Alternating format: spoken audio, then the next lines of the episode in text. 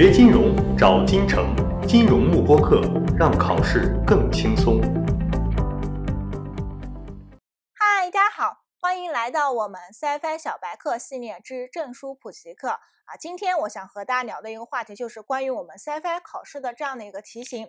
首先呢，CFI 一级，CFI 一级一共有两百四十道。单项选择题，单项选择题意味着题干啊三四行、两三行的一个英语文字，后面会跟着三个选项，你只要三选一就可以了。所以总体来说，一级的一个难度是比较低的。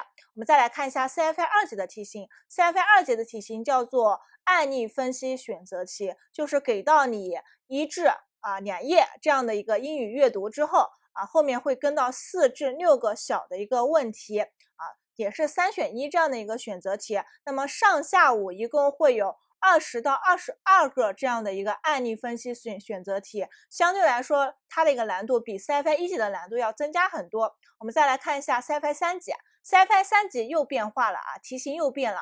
CFA 三级上午会有十个案例分析啊，阅读后你回答很若干个小的这样的一个简答题，包括主观题和这样的一个呃计算题都是。有的，因为是要你写作题啊，并不是选择题的。那么 CFA 三级下午的话，会有十到十一个这样的一个案例分析选选择题。CFA 三级下午的一个题型和我们 CFA 二级的题型是一样的。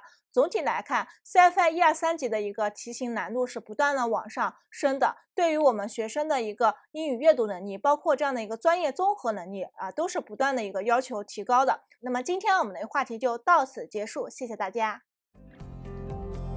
锁定金城教育，成就金融梦想。更多备考知识，请关注金融慕播课。